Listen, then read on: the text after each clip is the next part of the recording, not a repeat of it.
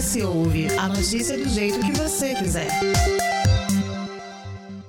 No dia 2 de outubro, os eleitores vão às urnas para escolher um dos sete candidatos ao governo do Espírito Santo. Já passaram por aqui Aridelmo, Manato, Casa Grande, Capitão Vinícius, Cláudio Paiva, Guerino Zanon e agora a gente está com ex-prefeito de Serra, Aldifas Barcelos. Obrigada, Aldifas, pela sua participação. Eu agradeço, um prazer estar aqui com você, com Mendes também, uma alegria muito grande estar conversando com vocês também, estou muito feliz de estar aqui. Toda a nossa conversa será disponibilizada em formato podcast em shoje.com.br e também nas principais plataformas de streaming. E também será disponibilizado em videocast. Na verdade, a gente fez um, um sorteio com todos os candidatos, sobrou um, mas por protocolo eu peço o candidato para tirar. E a publicação dele será no dia 6 de setembro. Ao meu lado, Luiz Ximenes, que está desde a primeira conversa. E, candidato, a gente tem 60 minutos a partir de agora. Aldivas Barcelos é um economista e administrador de empresa formado pela Universidade Federal do Espírito Santo. É servidor público do município de Vitória, foi prefeito da Serra por três mandatos, foi deputado federal e ocupou secretarias no estado e no município de Serra também. É, candidato, a primeira pergunta é: por que, que o senhor quer ser governador do Espírito Santo? Quero mudar a vida das pessoas, entendo que o Estado pode ir muito mais longe. É, dinheiro tem, eu tenho falado isso por tudo quanto é lugar, muito dinheiro, sobrando dinheiro. Sou economista por formação, sou gestor, uma experiência enorme, não só como prefeito da Serra, é, mas mais de 30 anos de gestão pública, 40 anos de vida pública. É, então, sei como fazer, é o que eu quero fazer para a nossa população, em todo o estado do Espírito Santo. O que eu fiz na Serra, eu quero fazer para você de Vitória, você de Cachoeiro, você de São Mateus, você de Cariacica, você de Vila Velha, em todos os municípios. Sou gestor, sei montar equipe, sei ter resultado e é o que eu irei fazer, se Deus quiser, a partir de janeiro do ano que vem. Candidato, todos os partidos da sua coligação estão unidos nacionalmente pela eleição do presidente, do ex-presidente Lula, no caso do candidato Lula. Pessoalmente, o senhor também é eleitor do presidente Lula? É, eu tenho falado, assim, é, quando alguém me pergunta isso, ou seja, eu estou tentando, e essa está sendo uma luta grande, não vou confessar. É, eu até assim, respeito todos vocês, jornalistas, que fazem essa pergunta sempre para mim. É, eu tento, a minha luta é não nacionalizar a eleição estadual. Assim, por mais que vocês né, queiram que eu force a nacionalização dessa eleição, eu tenho falado para as pessoas é, que talvez isso ganhe o Estado do Espírito Santo. Né? Enquanto está essa briga grande, enquanto está essa polarização grande, eu entendo que o Estado vai ganhar com essa minha visão de gestão, de buscar resultado, deixar a questão ideológica de lado. Então, assim, eu entendo que isso será bom para o Espírito Santo. Eu falo para as pessoas que eu fui prefeito na Serra com Lula, com Dilma, com Michel Temer e com Bolsonaro. Acho que poucas pessoas, poucos gestores nesse estado teve a experiência de ser prefeito com quatro presidentes aí. Então, assim, é, é, o que eu quero fazer no Estado do Espírito Santo, quando, quando, colocando muito o nome da Serra, porque a gente já fez isso e teve essa experiência. Então, assim, a minha fala, é, minha luta tem sido não nacionalizar uma eleição que é estadual, a gente discutir os temas do Estado, e eu entendo que essa postura nossa é uma postura que ganha o Estado do Espírito Santo. Essa que é a nossa postura. É, nós temos, o meu partido, ele, ele não fechou questão assim, olha, a, todas as lideranças, todos os, os, estados têm que apoiar Lula. Meu partido não fechou isso, muito pelo contrário. Meu partido liberou que todos nós escolhêssemos aquilo que é mais importante para os nossos estados. Então não houve nenhuma decisão partidária de que eu, tanto é que tem lideranças nossas no Rio, no São Paulo, que não estão com Lula. Né? A nossa presidente nacional do partido, se levantar a posição dela, não é com Lula. Então, assim, é, é, é, a gente chama de porta-voz, né? É, que é presidente do partido, mas na rede a gente chama de porta-voz. Então, assim, isso nos deixa muito tranquilo. Né? Eu tenho tentado levantar essa bandeira, respeitando todos, respeitando, eu falo muito, eu vou respeitar a ideologia de todos. Agora, eu quero cuidar é da vida das pessoas, respeitando a ideologia delas. Então, assim, não sei se a minha resposta foi satisfatória para você, porque todo mundo me pergunta isso. É, é, é, mas faz parte, ou seja, estou é, feliz de estar na rede, é um partido que me dá as condições, né, um partido diferente dos que a gente vê por aí afora, não tira candidatura de ninguém, não, né, isso nos dá muita tranquilidade, muita paz. Nunca tive nenhuma interferência do partido na minha administração, nossa administração foi exitosa, é, reconhecido isso para fora da Serra, reconhecido isso para fora até do Espírito Santo. É, eu sempre falo para as pessoas, eu, eu visitei, é, é fui para um Puebla, no México, falar sobre Serra. Então, assim, é, é, isso tudo assim, nos deixa muito felizes e em momento nenhum eu tive nenhuma interferência do partido na condução da gestão da Serra. Então, assim, é, e tenho certeza que eu, como governador, não terá, a equipe será uma equipe técnica, nós não vamos adotar a prática de tomar lá da cá, como a gente vê hoje nesse governo. Então, assim, eu estou muito tranquilo e muito feliz com isso. Candidato, o senhor, o senhor escolheu uma mulher da área da segurança para sua vice, né? a tenente Andresa. Qual é a mensagem que o senhor pretende passar para o eleitor quando faz essa composição? É assim, sabe, Dani, eu, eu queria mostrar para a população desse estado o que, qual será a minha prioridade. Assim, quando a gente fez isso, eh, o primeiro foi isso, ou seja, eu quero mostrar para a população do estado qual será o meu foco nesses quatro anos. Eu entendo que o estado tem dois principais problemas: a segurança e a saúde.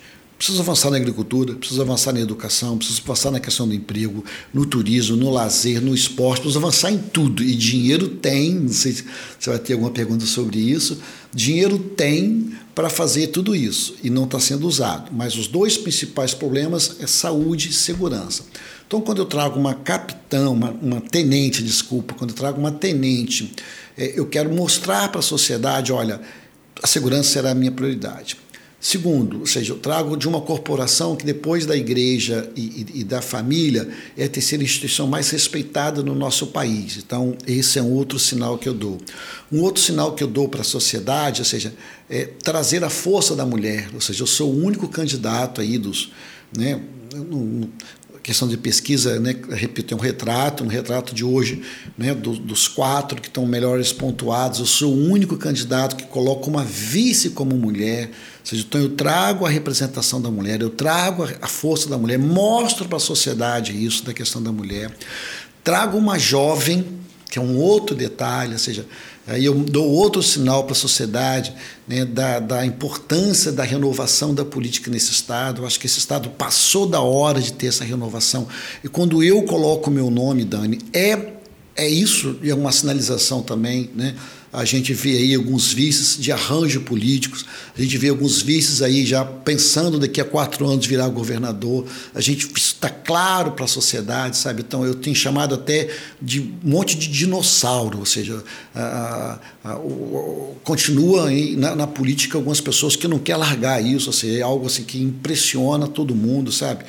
Mas eu tenho certeza que vamos ter aí um mês para mostrar isso para a sociedade, mostrar quem são esses dinossauros né, na política capixaba, que já deu o que tinha que dar, eu acho que está na hora de renovação. Então, trazendo a Andressa, eu tenho essa outra questão que eu mostro isso para a sociedade.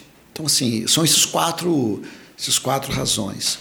O senhor falou em que o senhor está trazendo uma mulher. Né? Isso. Né? É, já passa uma mensagem. Isso. Do Corpo de Bombeiros, já está passando mensagem. uma outra mensagem. Quer dizer, é, muitos, muitos candidatos né, se comprometem com a questão salarial, etc. Para a gente sair um pouco dessa retórica. Além desses, desses dois aspectos, mulher, é, do bombeiro, enfim, o senhor já está indo para esse público, qual é um, um, outro diferencial que o senhor pode, mais, um, um outro diferencial que o senhor pode é, é, é a, é, atribuir, atribuir né, ou assumir o compromisso com, a, no caso da vice sendo uma, uma mulher? Com a área da segurança. Com a área da segurança, exatamente. É, é, eu entendo assim que é a prioridade, assim está claro para mim dentro do, do, das minhas caminhadas, o rodeio 78 municípios, Porque ou seja, todos os candidatos de uma maneira ou de outra, em todos os planos a gente fala da valorização da segurança pública isso, e isso. do profissional, mas essa valorização de ter equipamento de qualidade e, e, aumentar os salários, não é só isso que basta. A gente tem dados que mostram que, por exemplo, a, uma grande parte da corporação hoje sofre com problemas de ordem de saúde mental. É. Já tive, tivemos suicídios, Isso. enfim. Então, é, é, é, nesse sentido que Sim. a gente quer saber do seu compromisso. Não, assim, tem, tem muitos compromissos com a, com a questão da polícia. É, é muitos, ou seja, a coisa é, é, mais grave do que a gente possa imaginar na segurança pública no que diz respeito à questão do, dos policiais. Primeiro, assim, um dado importante na segurança pública, se esse governo tivesse segurança pública como prioridade, no mínimo, gastava, ou melhor, executava aquilo que planejou para a segurança pública e não fez. Se você pegar o ano passado, o ano retrasado, se você pegar lá no, nos dados do Tribunal de Contas da União o que, que foi executado, aquilo que foi planejado para a segurança pública, é um pouco mais de 80%. Então, isso é uma demonstração clara para a sociedade que não é prioridade a segurança pública. Voltando para as necessidades. É, é, tem as necessidades do ponto de vista de efetivo, que está se corrigindo agora, faltando é, três meses para terminar o governo, é brincadeira isso, né? Então, assim, é subestimar a, a, as pessoas, a corporação, agora está se cuidando disso. Tem um compromisso de ver isso ano a ano e não somente no último ano de governo. Tem essa questão salarial, que é outra demanda grave, tanto da Polícia Militar, tanto da Polícia Civil tem a falta de necessidade, não só, repito, de policiais, mas de peritos. Não, policial militar está faltando, policial civil está faltando, peritos está faltando, tem isso. Tem uma questão gravíssima, que é uma bomba relógio, a questão dos presídios. Há quatro anos que não se constrói um presídio nesse estado. Isso é grave, essa está uma bomba relógio. Eu tenho denunciado e tenho alertado e tenho falado sobre, na população. Essa é uma outra questão. Tem uma questão do aspecto de gestão, simplesmente de diálogo, de valorização das condições. É, você colocou aí a questão né, do, da, da, análise né, psicológica dos, do, do, dos, dos, Não é só isso, não. Visita lá o, o hospital da Polícia Militar, está um abandonado, assim, literalmente abandonado, sabe? Então, assim, é, é, tem um conjunto de coisas que a polícia reivindica né, que não só a questão salarial, condições de trabalho, aumento do efetivo, mas coisas simples, né, como por exemplo a Polícia Civil lá, você pega lá a, a, os delegados ou aqueles que, que, que tem que estar na rua, né, os investigadores, estão dentro das delegacias fazendo serviço administrativo, porque não tem ninguém para tomar conta do administrativo. Então, assim, são coisas que para mim, é, é, é, teoricamente, assim, é fácil, porque é coisa de gestão, ou seja, um bom gestor né, é, é, é, tomaria conta disso. Então, assim, é, falta esse governador puxar as rédeas para ele, sabendo o que está acontecendo, liderar esse processo de fato, convocar a sociedade para que isso possa estar tá melhorando. Então, eu não vejo isso, né? entendo que a maior, a maior parte da sua equipe, inclusive na segurança pública, é indicação política partidária, sabe? Isso é claramente. Então, assim, é, e eu estou colocando meu nome para mudar essa, essas condições é, é assim, voltando, sabe? Eu falei isso na abertura, eu acho que eu falei, vou falar agora, não falei na, na, na gravação do, com um amigo, ou seja, e foi dado oito anos para o atual governador. Sabe, não, não, não foi nos quatro primeiros, já foi dado oito anos e não fez. Oito anos, eu, já, eu fui prefeito 12, então oito anos é tempo suficiente para mostrar as coisas, sabe, para ter os avanços que necessário tem. E eu bato nessa tecla, eu tenho falado muito, dinheiro tem.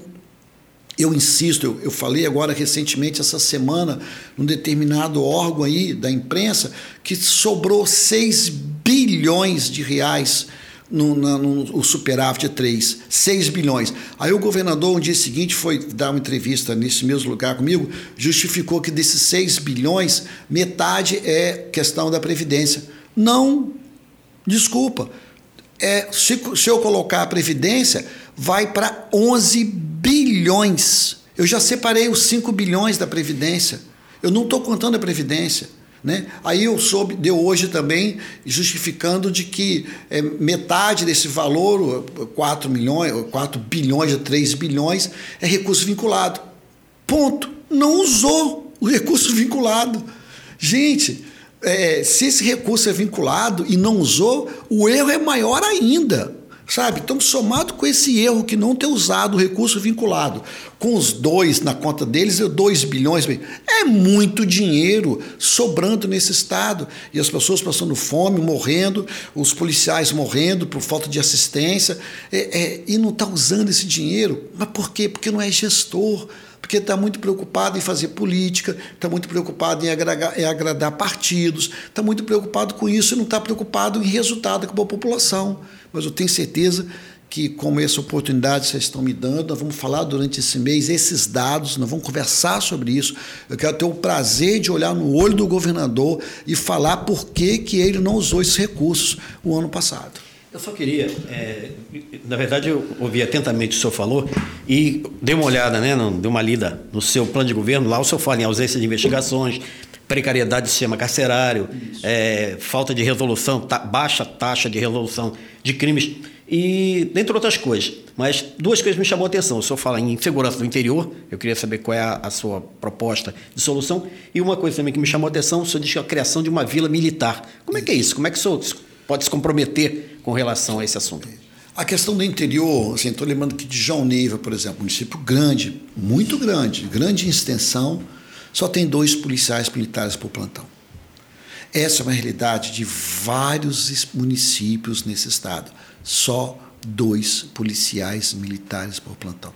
Você pega Santa Maria de Jetibá, uma população enorme, 40 mil habitantes, só dois policiais militares por plantão. Então, assim, são vários municípios do nosso estado que só tem dois policiais militares no plantão. Não tem cabimento na história dessa. Você pega João Neiva, João Neiva, repito, uma cidade muito grande, a gente pensa João Neiva, não é só João Neiva, tem vários bairros muito longe um lugar do outro, ou seja, como é que faz isso? É impossível fazer isso. Tem, tem é, é delegacias, delegacias no, no estado aí afora, por exemplo, Santa Brigitte Bar, se acontecer qualquer crime, homicídio em Santa Brigitte Bar, a população tem que ir para Aracruz fazer o registro. É brincadeira um negócio desse. Então, assim, e, e tendo dinheiro e não faz. Se eu não tivesse dinheiro, se o Estado tivesse numa crise financeira, a gente, tudo bem, não podemos ser irresponsável, mas tendo.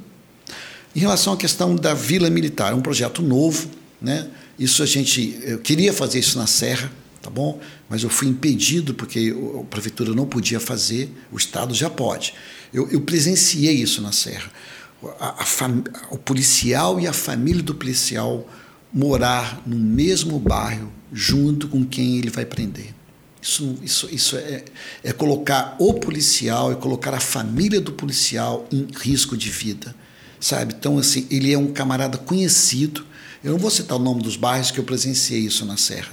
Então, desde quando eu era prefeito da Serra, quando a gente construiu é, 1.200 apartamentos na Serra, no projeto Orimar, eu queria destinar alguns blocos, foram, foram cinco blocos ali em Orimar, eu queria destinar um bloco para a Polícia Militar, mas eu fui impedido, porque como dinheiro era da prefeitura eu não podia fazer. Né? Então, agora, como governador do Estado, eu posso fazer. Então, assim, essa é uma questão, essa é uma razão, essa justificativa que eu tenho.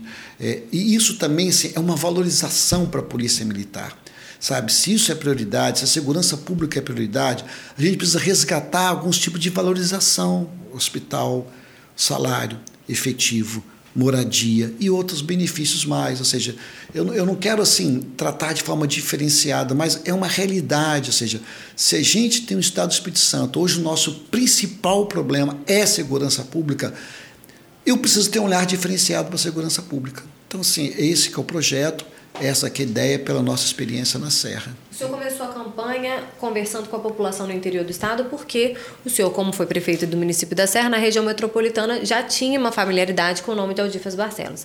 Então o senhor foi no interior e aí a gente, o senhor falou agora um pouquinho da segurança. O que que é a população do campo? Qual é o maior problema do homem do campo? É, assim, são, tem, tem várias questões, sabe? Assim, eu presenciei também, eu fui, eu visitei, estou lembrando agora uma visita minha que eu tive lá em Conceição do Castelo, numa, numa agricultura familiar, que é quase 80% da nossa, dos nossos trabalhadores. Aí é uma mulher, o seu marido, era uma filha e dois funcionários. Eu vi isso. Qual foi a dificuldade? Eu chegar lá, acesso. Essa foi uma dificuldade enorme. Né? Eles têm lá a, a, um pedacinho de terra deles e eles fazem biscoito eles fabricam biscoito nessa casa. Então, eu, primeira dificuldade, acesso. Segunda dificuldade, internet. Eles não têm, é um assim, é um, é um negócio horroroso. Terceira dificuldade, do ponto de vista para a vida deles, né? A, a, burocracia deles é um negócio assim que, que para eles fazerem as coisas é, é, é, muito difícil também. A quarta, seja, é, não é o caso dessa, mas o caso dos trabalhadores. A gente precisa também ter um cuidado para ter a moradia para os trabalhadores rurais. Esse é um outro projeto que é importante, a gente cuidar da questão da moradia dessas pessoas. Uma outra questão, com todo respeito, eu vi também o governador atual falando isso, é brincadeira, falando que o Incapé está equipado. Não existe isso, ou seja, o Incapé é uma entidade que ajuda esses trabalhadores, que ajuda essas famílias né, que trabalham com agricultura. E hoje a assistência técnica deixa muito a desejar, mas muito, não só a nível de, da questões técnicas, não a nível do número de funcionários, etc. Ou seja, está claro isso, eu presenciei, eu vi esses depoimentos. Então, essa é uma questão. A outra questão, nós vamos moralizar a classe de agricultura. É, é uma secretaria que virou cabide de emprego, é uma secretaria que virou toma lá da cá, somada à corrupção, que todo mundo sabe que aconteceu naquela secretaria. Então, assim, é, eu quero dar uma moralizada naquilo, ou seja, a nossa população precisa. Tem mais problema. Tem roubo, tem crime organizado no norte e no sul na questão da agricultura. Como assim, Aldifas? Se você for no norte, né? não sei se eu posso citar o nome da empresa, não vou citar o nome da empresa, mas vocês vão entender. Ah, tem uma empresa no norte do nosso estado que, que utiliza muito a madeira para é, a fabricação dos seus produtos lá. 20% das madeiras são roubadas, são furtadas. É muita coisa. Imagina o que significa isso de geração de emprego. Você ima... A empresa, ou ela, ela, ela é vítima disso ou é ela que roubou? Não, não, é ela não. Ela, ela vai lá, pega lá a madeira dela, aí tem que deixar lá para secar, onde e é roubado. O crime organizado vai lá. Com, por que crime organizado? Porque para roubar madeira você tem que ter equipamento, você tem que ter muita gente, você tem que levantar a madeira, você tem que ter caminhão, você tem que ter tudo isso. 20% do nosso estado, da nossa madeira, ela é roubada. Ou seja, isso é uma barbaridade. No sul, é roubado é o gado. Então, no sul, rouba o gado e no norte rouba madeira. Tem muito mais coisa na agricultura. Eu não sei qual é meu tempo aqui, mas tem uma outra questão, que é a questão do café. Hoje, nosso, a, a gente podia ter uma arrecadação do café muito maior do que tem aí. Hoje, 50% da, do café sonegado. 50%. E os produtores, eles, eles, eles estão agoniados com isso. Mas por quê? Tem roubo do café. Porque falta assistência para essa população, falta orientação e falta fiscalização. Então, assim, é, é, é, é, a gente precisa mudar esse olhar no que diz respeito à agricultura. Eu, como. Né, ah, mas você, Odifas, é, é, é, urbano, ou seja, a Serra, não sei se vocês sabem esse dado, eu posso muito falar da Serra, porque a gente sabe o que aconteceu na Serra. A Serra tem mais de 700 produtores agrícolas. A Serra é, a Serra é um dos maiores número de produtores agrícolas que tem no nosso estado. Então, assim, então a gente sabe também como é que faz, a gente quer dar essa assistência, e assim como a gente deu na Serra, eu quero, se Deus quiser, dar para todos os municípios. Quero ser um governador municipalista, eu tenho pregado isso, que eu quero ser um governador municipalista. Mas não é ser municipalista só em ordem de serviço, não. Não é ser municipalista só em inauguração, não. Eu quero estar as minhas manhãs todos os dias no interior ouvindo a população. E não vou avisar que eu vou, não. Não irei fazer isso. Eu vou chegar né, de surpresa, vou andar no comércio, vou ouvir a população, como eu fiz na Serra, nos 180 bairros, eu irei fazer nos 78 municípios desse estado. O senhor foca muito na Serra, porque o senhor tem uma, uma experiência de, de Serra, né? experiência de, de administração da Prefeitura da Serra. Foram 12 anos de gestão, além de ter sido secretário anteriormente, né? Exatamente. Né? Então, uma experiência vasta na Serra. 20 anos. O seu, dá para identificar o seu maior feito na Serra? Você já falou que a Serra ela mistura a parte urbana com a Sim. parte rural. Dá para você identificar qual é o maior feito na Serra e que, com certeza, esse feito da Serra vai ser expandido para todo o Estado? Olha só, é, é eu, eu, eu, falo muito para os meus filhos que o meu maior legado na Serra foi ter sido considerado em 2020 ah, o prefeito mais transparente do Brasil. Isso assim, isso não é pouca coisa. Ou seja, de mais de 5 mil municípios e o seu município ter sido considerado o mais transparente do Brasil, definido por um órgão que teoricamente é oposição a você, ou seja, a Controladoria Geral da União, do atual governo federal, definir a gente como a cidade, isso assim, para mim, isso é o maior legado que eu vou deixar para minha família, é, é para minha história, para os meus filhos. Do ponto de vista da população, eu gostaria muito que esse fosse também o maior legado. Mas eu falo que, sem dúvida nenhuma, o Hospital Materno Infantil, com, com mais de 150 leitos, é, foi a grande obra que a gente realizou na Serra. Não tenha dúvida que também, por isso que a questão da saúde eu sei tratar, é, nós, a, nenhum, nenhum município no Brasil, a Serra tem 525 mil habitantes, nenhum município de 700 mil habitantes para baixo né, é, é, tem três UPAs. Então, assim, essa é uma outra marca muito forte. Elas estão funcionando hoje, não estão funcionando, estou aqui para criticar o atual prefeito, mas essa é uma outra marca forte que a gente assim deixa é, para a Serra que é uma outra questão assim que, que a gente considera essa questão da saúde como prioridade, como definir como prioridade no meu terceiro mandato, a gente deixa esses dois legados muito fortes para a saúde. Já que o senhor falou da saúde, a gente vai justamente entrar nesse tema. No seu programa de governo diz assim: se Aldifas for eleito, haverá uma gestão compartilhada do SUS e integração com os municípios. A interiorização da saúde é algo possível?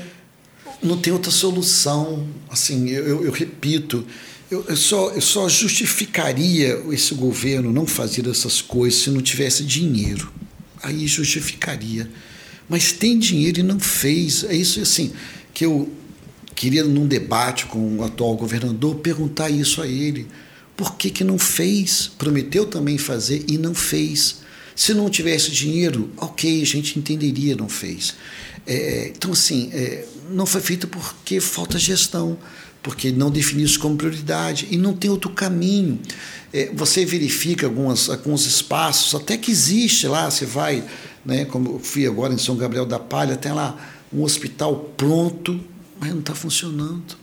Você vai aqui na, indo para 262, antes de chegar em Venda Nova, do lado direito, para quem sobe, está lá um patrimônio novo, pronto, e não usa. Então, assim, o que tem de espaço de hospitais aí que tem o espaço e não está se usando, gente, e tendo dinheiro e as pessoas estão morrendo, como é que é isso? Sabe assim, as pessoas fazendo hemodiálise aqui em Vitória, eu sei o que, que é isso. Eu, eu, eu, quando há seis anos atrás, quando eu estava em uma situação de saúde muito complicada, dentro do hospital, fiquei 40 dias e usei hemodiálise. É doloroso demais esse negócio, que falta de humanidade é isso, gente. E tem assim, o que eu não entendo, sabe, Dani? É que tem dinheiro para fazer e não se fez. Assim, é por isso que eu falo, é questão de falta de gestão, não tem outra explicação, né? Porque não tem equipe, porque não é prioridade, porque não organizou, porque não planejou. Então, assim, para mim, claramente essa é a questão, ou seja, então por isso que eu volto a falar, seja, com todo respeito, né, tem nada contra a pessoa do atual governador, já foi dado duas oportunidades, não fez. É por isso que eu estou pedindo uma, a primeira para a população desse estado me dê a primeira oportunidade que eu vou fazer. É, candidato, é, ainda sobre esse assunto, é, obviamente a gente ouviu todos os candidatos e o discurso é, é, padrão é exatamente mais ou menos esse: é estruturar os hospitais, os hospitais, os hospitais do interior, né, das mais distantes localidades, Isso. ou então criar polos, concentradores, enfim. Mas, é, mas a gente sabe que, até certo ponto, é, comprar equipamento, é, instalar, talvez não seja nem a coisa mais difícil. Mas administrar isso, isso, material humano, médicos, enfermeiros, que a gente sabe que tem uma, uma, uma, uma grita muito Sim. grande em relação a isso, o médico quer ganhar um salário melhor, enfim, tudo isso acontece. Como é que é administrar isso do ponto de vista humano? Olha só, fácil não é. É por isso que eu falo que precisa de gestor. Sabe, eu, com todo respeito ao atual governador, ele é mais político do que gestor. Nós conhecemos, sabemos disso, sabe? Então ele é muito político. Né? Aí tem a, usa muito a máquina pública para questões políticas e não para a questão da população. Então, assim, como ele não é gestor e não faz o que tinha que ser feito. É por isso que eu estou colocando. Eu sou gestor, eu sei fazer. Sabe? Assim, ninguém imaginava que o município da Serra ia construir um hospital. Nunca na história, com todo respeito à capital, que tem mais dinheiro do que Serra, não tem um hospital. Nós fizemos um hospital. Então, assim, é, é, é, com recursos do município. Então, é, é, é, quando eu falo que falta gestão, falta gestão. Eu sei que deve ser difícil para a população quando olha assim, mais um prometendo fazer isso que passaram os governadores não fizeram. Eu sei que a população deve estar agoniada, angustiada, porque prometeram tudo isso e não fizeram, sabe? Então, assim, só que quem fala isso para a população. Você tem razão, morador, você tem razão, população. Só que você já deu oportunidade para o atual duas vezes, oito anos ele não fez. Me dê uma que eu vou fazer. Porque eu já fiz isso na Serra. Eu construí hospitais na Serra, eu construí UPAs na Serra, e a gente não só construiu, a gente, nossas UPAs, nós que mantivemos as UPAs, e muitas delas a gente tinha direito até receber recurso federal para elas e nós não recebemos. E nem fomos bater na porta, porque a gente tinha condições. E é o que eu tenho falado, o atual Estado do Espírito Santo tem muito dinheiro para se fazer. Quando eu falo que sobrou 6 bilhões de reais do ano passado para esse ano, que não foi usado esse dinheiro, 6 bilhões. Que tamanho é 6 bilhões? Que de você que está aí nos assistindo, o que é 6 bilhões? 6 bilhões são seis orçamentos da Serra. Vou repetir. Sobrar 6 bilhões eram seis orçamentos da Serra. Olha que um orçamento da Serra, olha o que a gente fez na Serra. Com seis, eu posso fazer muito mais e eu posso atender a vários outros lugares. Então, dinheiro tem. O que falta é gestão, o que falta é equipe, o que falta é definir prioridade e o que falta é a garra, a vontade de se fazer as coisas. No seu programa de governo, o senhor falou em fomentar a inserção no mercado de trabalho e combate ao desemprego na juventude, é. a partir das demandas de cada região. Eu queria saber, nessas suas andanças, né, quais as vocações econômicas capixabas e como fomentá-las? É, a gente, assim, a gente precisa priorizar é, é, essa questão é, do celular, né? É, é eu estava até agora vindo agora de um debate, né? Que, que, as pessoas hoje elas elas a gente precisando de, de programador precisando de, de algumas especialidades que, que mexa com redes sociais que mexa com, com tecnologia. com tecnologia a gente precisa disso a gente não tem nesse estado do Espírito Santo por quê? Porque falta incentivos, falta o Estado definir isso como prioridade para a gente capacitar essa juventude que está aí, sabe, precisando disso, dessas oportunidades. Então, assim, nosso foco vai ser isso. Agora, quando eu falo respeitando a cada município, né, eu estou falando, falando de Jetibá outra vez porque eu tive lá recentemente. Né? A, a, a, a juventude de de Jetibá por mais que ela goste da tecnologia, como hoje a juventude quase toda ela gosta, mas a, a mão de obra dela hoje não é usada para isso. Né? Como tem muita agricultura familiar, mesmo com, mesmo com a produção, por exemplo, de ovos muito grande, mas é usada as famílias. Os próprios donos dessas, desses, desses espaços usam suas famílias. Né? Então, assim, lá para essa região, por exemplo, é, é, é talvez isso não seja a solução para essa, essa, essa população. Então, assim, a gente tem que usar isso. Se a gente for é, é, é, em Atílio Viváqua, lá tem um, não sei se eu posso citar o nome da empresa, lá tem uma grande empresa que absorve quase toda a mão de obra lá, né? É, mexe com produtos de alimentação, essa grande empresa. Não repito, eu não sei se eu posso falar o nome dela, com frio lá. Então, assim, tá lá, me perdoa. Tá lá, ela absorve. Então, assim, então a gente tem que pegar isso. O que, que que, que essa empresa que está lá instalada né, vai até aumentar a capacidade, senão vai ter que ir para campos. Eu soube disso lá, eu visitei isso lá. Então, o que, que nós temos que fazer? Então, é, é, é, a gente tem que obedecer e respeitar essa situação de cada município. Né? E é por isso que eu prego, quero ser governador municipalista. Talvez o governador nem saiba disso, ele não vai lá, só vai em hora de serviço inauguração, e quando vai em hora de serviço inauguração, só vai carro comissionado, só vai os políticos é, falar que tudo é lindo, tudo é maravilhoso. Tudo, então, assim, não vai ouvir isso que eu estou vendo. De repente, ele não sabe desses dois exemplos que eu dei para vocês. Provavelmente não sabe.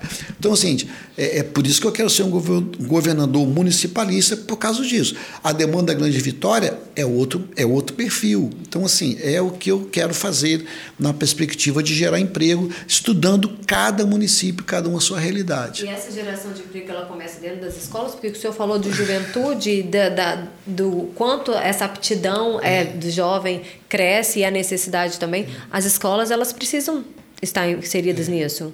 É a questão da, da, profissionalização, ou seja, isso é, é, o, é, o, clamor, é o que a juventude está precisando, a gente é, é, profissionalizar, ter mais escolas técnicas é, e buscar de fato a profissionalização dessa juventude, ou seja, tem como fazer, é lógico, ou seja, não, não, as coisas não são fáceis, a gente precisa montar, estar estruturado com boa equipe, com gente competente, que pense, assim, eu sou um bom cobrador, tá bom? Talvez, e eu tenho que botar na minha equipe pessoas melhores do que eu, como eu fiz na Serra. Eu, eu, eu, eu, eu questionava até muitas das vezes para determinado secretário, quando eu estava sugerindo as coisas para o secretário, falou: oh, você está errado, amigo. Eu escolhendo, vou ter que exonerar você. Porque é o contrário, o secretário é que tem que alimentar o prefeito, o governador de ideias, de propostas, e eu cobrar resultado. É o que eu faria como governador. Quem for da, da educação vai ser melhor do que eu, quem for da saúde tem que ser melhor do que eu, quem for da segurança pública tem que ser melhor do que eu, quem for do turismo tem que ser melhor do que eu, quem for da cultura tem que ser melhor do que eu. E eu, como gestor, exigir isso cobrar resultado de cada um deles. E eu vou fazer isso porque eu já fiz isso na Serra. Eu queria continuar na economia. Sim. Não sei se você pretende mudar de assunto, mas eu queria continuar na economia. É, o Espírito Santo tem diversas indústrias, né? o granito é uma delas, e utilizam a, a, o segmento portuário. E a gente ouve muito, de muito tempo a, a, informação de que a nossa, a nossa atividade portuária é carente, falta estrutura, enfim, e isso inibe é, é, o desenvolvimento econômico capixaba. O porto acabou de ser privatizado. Qual é a sua visão em relação a isso? Isso pode melhorar a, a, a atividade econômica do Espírito Santo nessa ótica? Ou, enfim, qual é a sua opinião? Assim, é, matéria, eu, eu, eu, com todo respeito, matéria de portos, é, nós estamos muito bem obrigados nós somos o maior complexo portuário do Brasil. O Santos lá é o maior porto, Rio de Janeiro é o maior porto. Mas se somar todos os portos, ninguém, nenhum estado da federação tem tantos portos que eu vou responder sobre. Então, assim, é importante dizer que assim, nosso complexo portuário é o maior do Brasil. É isso é impactante. Gente, nós temos problemas com navios de grande porte, que não é, conseguem atracar. Não, ah, mas não consegue atracar em outros portos. Talvez não consiga atracar aqui no porto de Vitória, uhum. mas consegue atracar em outros portos. O que nós estamos faltando é discutir algumas questões de alguns determinados postos nesses estados que podia estar sendo usado para uma outras coisas. Acho que essa é uma discussão que o líder desse estado tem que estar usando, tem que discutir isso. Ou seja, vou citar o nome do porto para não criar problema, mas eu sei, tem um determinado porto aqui que só aceita essa carga, esse tipo de carga. Por que isso?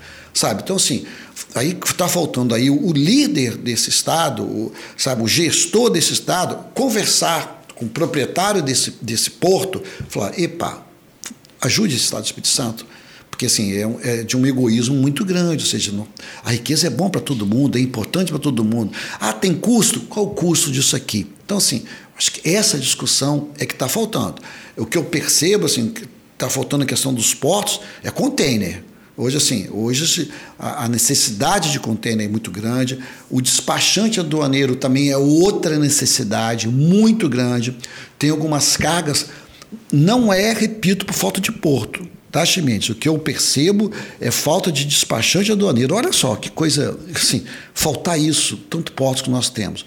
É, falta de container, esse é outro problema. E aí nossas cargas é, é, é são saindo daqui, estão indo para Santos, sabe? Então, assim, é, é, é, isso que é um absurdo. Então, imagina como é que isso vai ficar muito caro.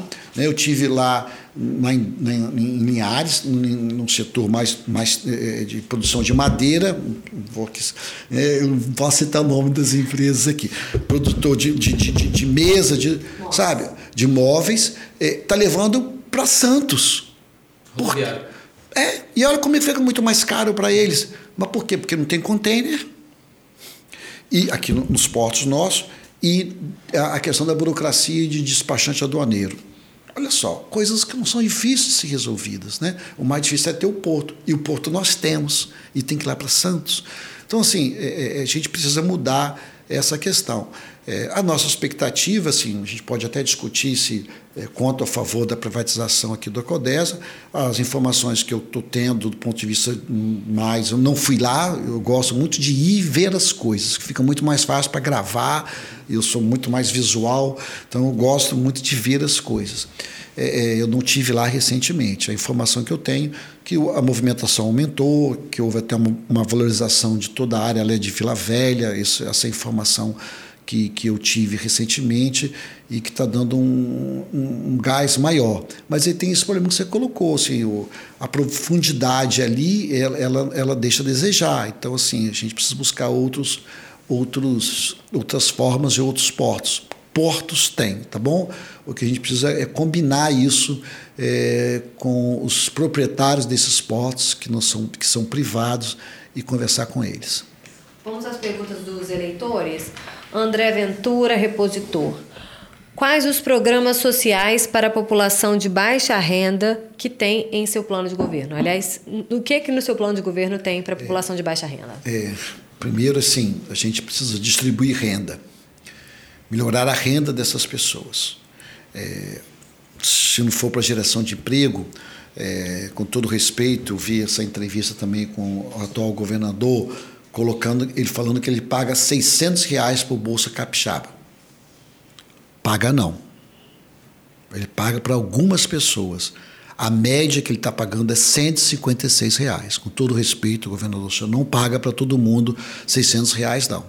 A, o senhor criou a bolsa de um certo valor, que se fala de 50 a 600 reais, e a média é 156 reais. Então, assim, a gente tem que as pessoas estão passando fome, necessidade, então isso, no mínimo, isso tem que ser aumentado e tem que ser para todo mundo.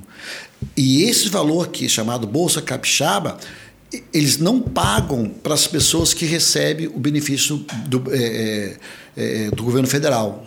Eles só pagam para quem está fora desse benefício.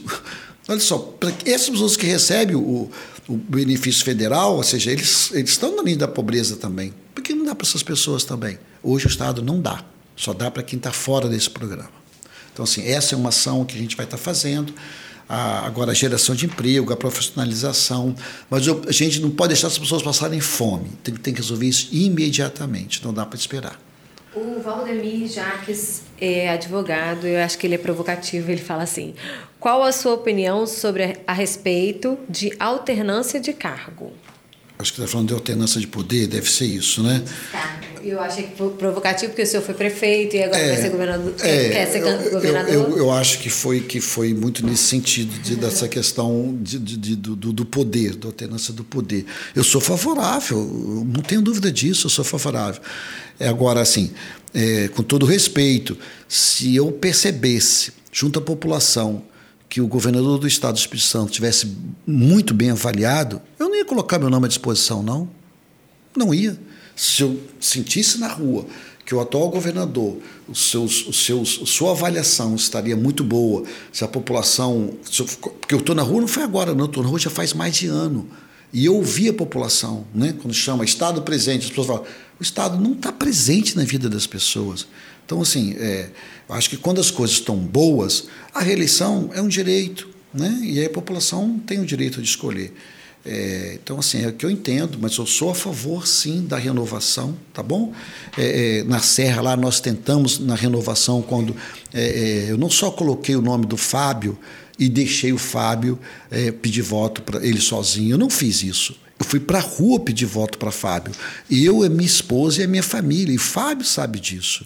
E, e, a sociedade da Serra, a sociedade do Espírito Santo, sabe que eu, de fato, não só coloquei o nome do Fábio na rua, mas eu fui de fato e me entreguei como se fosse a minha eleição. Fui para os terminais, a minha esposa foi, os meus filhos foram, é, pedi os meus amigos, ou seja, então, quando eu coloquei o nome dele, eu quis dar uma demonstração para a sociedade da renovação da política na Serra, quando eu coloquei o nome do Fábio. Então, assim, repito, não só. É importante dizer isso, só que alguns políticos falam, ah, vou colocar e deixar ele perder para eu continuar como né, daqui a pouco, volta. Eu não fiz isso. De verdade, eu não fiz isso. Mais uma pergunta de Gustavo. Eu estou respondendo, desculpa se eu estou demorando as minhas respostas. Não, o senhor está dentro do seu tempo. Gustavo Mota, como evangélico, como lida com pautas como aborto, diversidade e escola sem partido? E eu queria só pegar uma carona nessa, nessa pergunta. Claro que o senhor vai responder a, a, a, a pergunta, vai responder ao Gustavo também, mas eu queria pegar uma carona já que a gente está falando de escola sem partido, e como o senhor foi é, secretário de Educação também, e a gente vai falar de educação, eu queria que o senhor já emendasse a sua opinião sobre escolas cívico-militares, que é uma discussão muito atual. Olha só, é, é eu sou contra o aborto, tá bom? É, lógico, hoje a, a, a, legislação hoje coloca aborto na questão né, do risco da, da, da, gravidez e coloca na questão de, de estupro a legislação hoje permite esses dois, esses dois casos. Fora isso, não é permitido. E eu concordo, sou contra o aborto, literalmente contra o aborto. É, sou, não vou negar minha fé jamais, importante dizer isso, sabe? Não vou abrir mão da minha fé. Agora, eu não faço disso política. Eu respeito quem pega carona com isso, mas eu não faço isso. Nunca fiz isso. Nunca usei. As pessoas da minha igreja sabem quem eu sou. Primeiro, Deus sabe quem eu sou.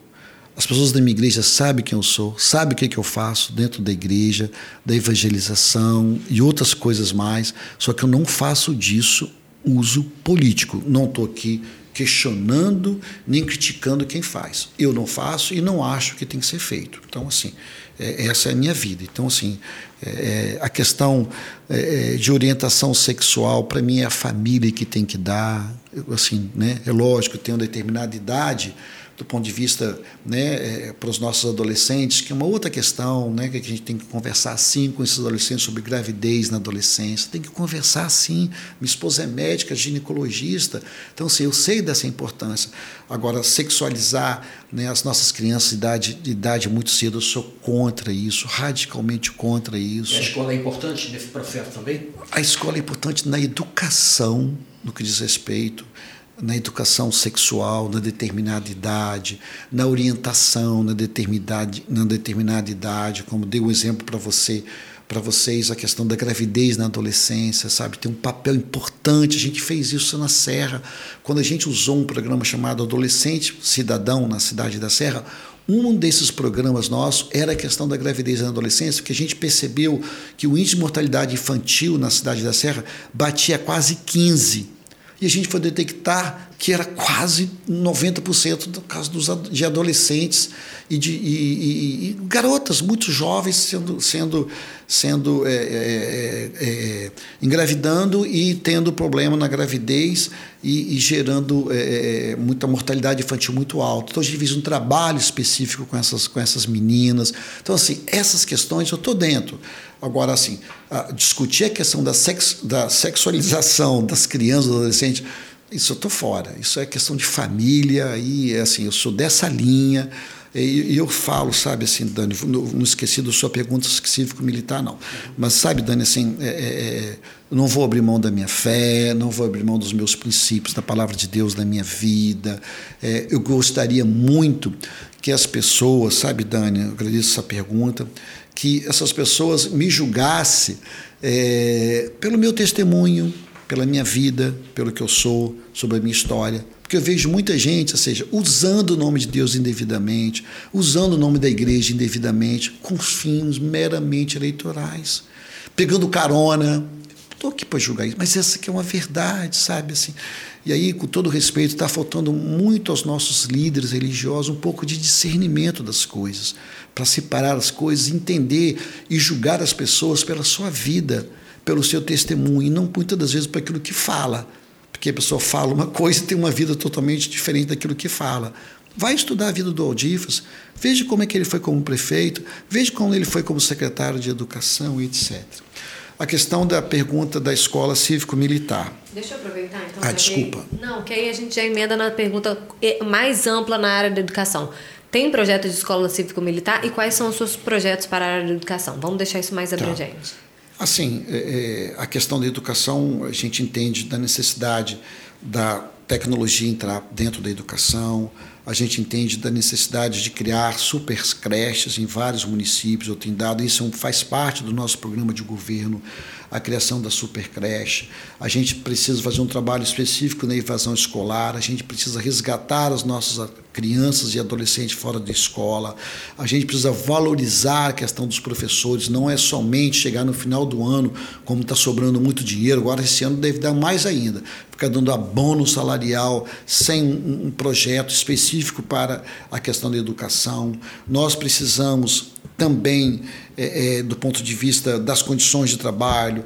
Nós, eu tenho falo, falei isso, ou seja, eu até levantei esse número, antes não tinha, agora eu tenho, são mais de 10 mil DTs nesse estado. É um número muito alto, 10 mil. Nós temos é, é, 50 é, mil é, professores, desses 50 mil, ou seja, mais de 20% é de DT, sabe? O que é DT, né? DT é, são, é, temporária que fica, né, para quem está nos assistindo, assim, que só pode ficar é, no máximo dois anos. Aí não cria vínculo com a escola, não cria vínculo com o aluno, não cria estabilidade. Assim, quem perde com isso é a qualidade da educação. Então a gente muda, precisa mudar isso. É, é, então esses são os nossos projetos. Na questão da escola cívico-militar, assim, é, eu não tenho é, é, radical, não sou uma pessoa radical para nada, ou seja, quem quer frequentar a escola cívico-militar, que, que frequente, sabe assim, se a gente não pode, assim, eu acho que a gente tem que dar opções para as nossas famílias, pra, sabe, assim, e respeitar isso para cada uma, sabe, ou seja, se uma determinada família, um determinado aluno quer estudar na escola cívico-militar, por que não? Por que você pretende incentivar essas escolas nos municípios? Olha só, se o governo federal quer construir, quer nos dar, quer dar dinheiro, eu vou querer.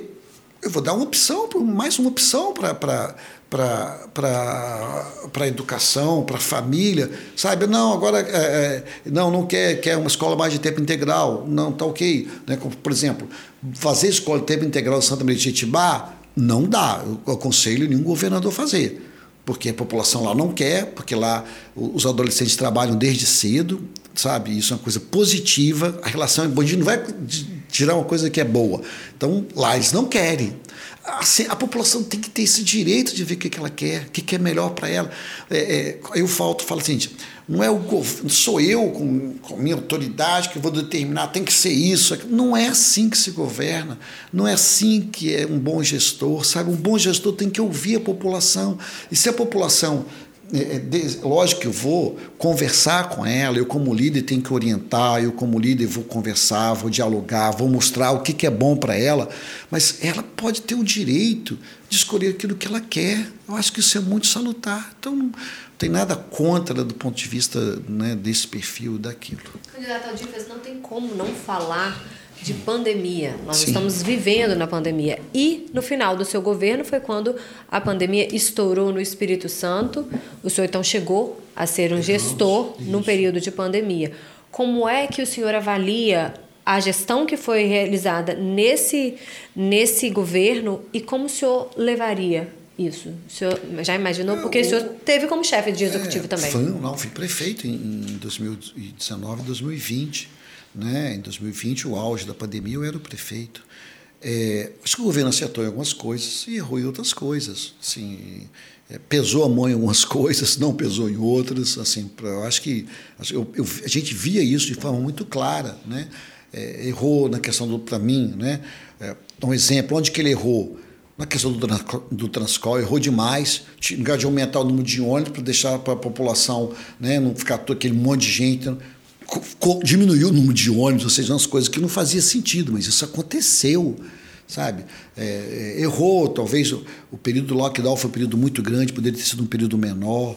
Então, assim, é, é teve alguns acertos. Pra, ah, eu vi ontem, eu até queria, vou até levantar isso, eu vi ontem, falou que ele comprou vacina. Eu acho que não comprou vacina nenhuma, não. Vou até levantar isso, que eu vi ele falar ontem.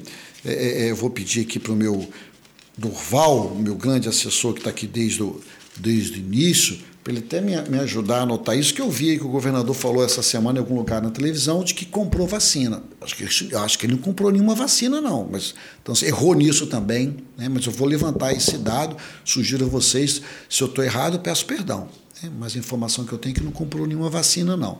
Então, assim, é, é, teve esses erros nessa condução, né, que eu estou colocando aqui para vocês, é, acertou né, na questão é, de, de, de, de, liderar esse processo junto aos municípios. Eu acho que isso foi a gente tem que reconhecer isso, ou seja, ele tentou fazer isso, é, isso foi algo positivo, mas assim algumas coisas que ele fez eu não faria.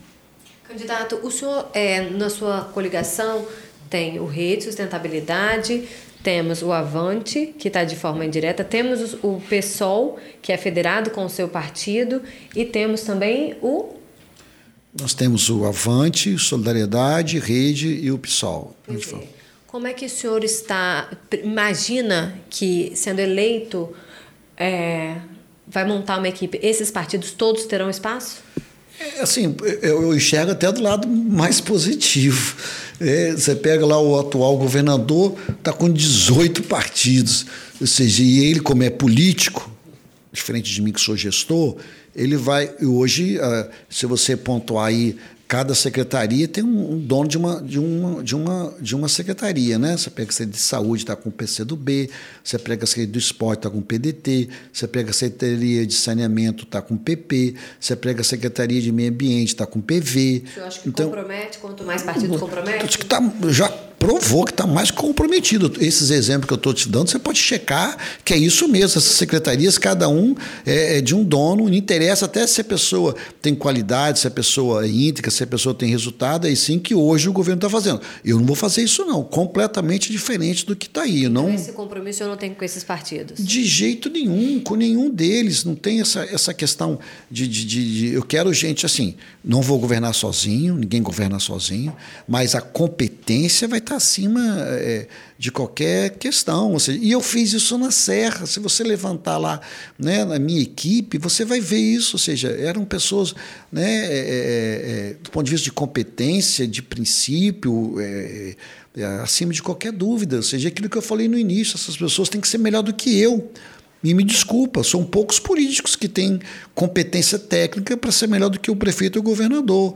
Então, eles podem indicar? Pode, não tem nenhuma, nenhum problema com isso. Eu quero gestores, eu quero técnicos e quero secretários melhor do que eu em cada pasta que, que ele for assumir. Isso eu vou querer. Né? E vou avaliar isso também, assim, vou né, avaliar. É, é, é, depois de um ano, dois anos, não. Vou avaliar durante o meu primeiro ano de governo, de forma muito tranquila. Né? Ou seja, é assim que, que a gente vai ter resultado. Não tem outra maneira, Dani, de resultado de ser dessa maneira, porque ninguém faz nada sozinho. Não adianta que eu possa ser das melhores das intenções. Se eu não tiver uma equipe comprometida, com resultado, com gestores, não vou chegar em lugar nenhum. Então, assim, é, é, ter essa quantidade de partidos aí, repito, o atual governador agora ele tem mais partido do que a eleição passada, vai ter mais dificuldade, né? A sorte da população é que ele não vai ganhar a eleição, não. Entendendo? Então, é, é, é, é isso que vai ser o bom para a população. A gente está chegando já na, na, última curva. Eu queria falar só mais um pouquinho sobre economia mais voltada para o turismo. Lá no seu plano de governo, o senhor diz que é favorável, e, pelo menos tem a intenção de é, da construção de um aeroporto no sul é. do estado. Em que isso beneficiaria o turismo para é, é, progresso do turismo? E isso é possível? É, é lá em Cachoeiro. A minha ideia é fazer em Cachoeiro. Né? É, eu tive até em Cachoeiro ontem.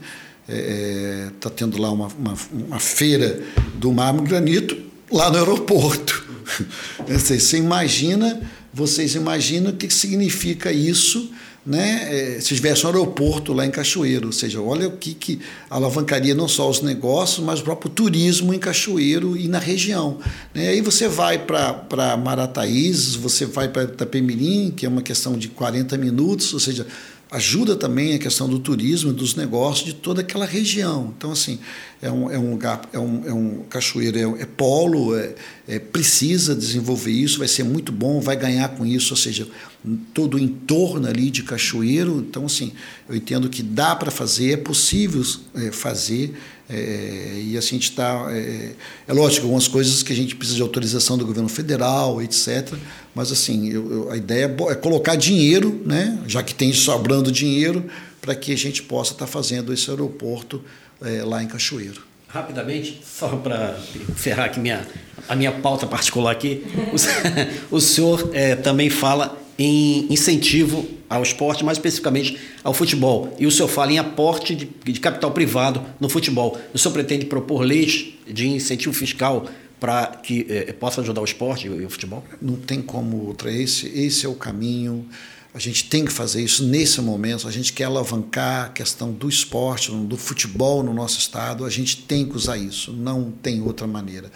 É, eu não vou citar o nome da empresa também. Tem determinada uma grande empresa, até da Serra essa empresa, né? Ela, ela, ela ajuda um determinado clube eu repito, tem que segurar aqui os nomes para não, não, não, caracterizar um determinado clube lá em Santa Catarina. Essa empresa está em Santa Catarina também. Ela está aqui, está na Serra, uma grande empresa, e ela está lá em Santa Catarina também. E ela financia um determinado time lá né, em Santa Catarina, por causa dessa questão. Então, assim, a gente tem que fazer isso aqui também, senão não, senão não vai acontecer isso, sabe? Assim, infelizmente. Né? O empresário ele quer retorno, não vai né, fazer porque os olhos, porque ele torce para o desportivo, porque ele torce para o Rio Branco, porque ele torce pelo Serra, torce para Vitória, torce para Nova Venécia. Não, ele não vai fazer isso. Né? São, é lógico que tem, eu sei que tem um determinado time no Noroeste que é um determinado empresário que eu tive lá, ele que, que praticamente, ele que fez aquele estágio lá, do, né? eu sei, mas é raro acontecer isso, caso, é muito raro acontecer isso. É, e a gente quer fazer isso no Estado para a gente alavancar a questão do esporte. Pronto. Bem. a gente vai para a reta final da nossa, da nossa entrevista, né? A gente já está chegando, faltando apenas um minuto. Eu queria que você olhasse para aquela câmera e falasse com o seu eleitor.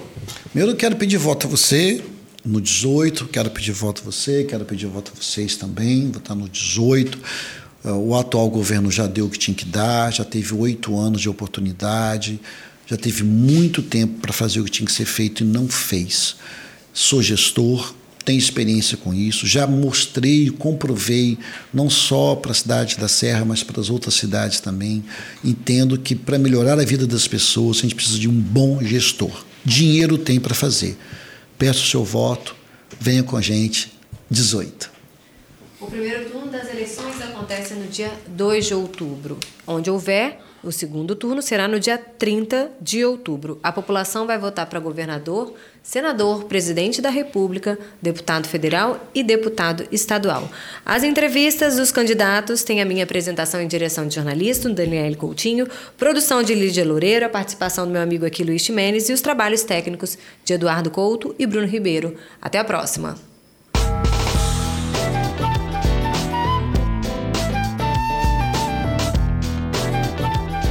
Encontra o ES Hoje nas redes sociais pelo arroba Hoje, no canal do YouTube e no site eshoje.com.br.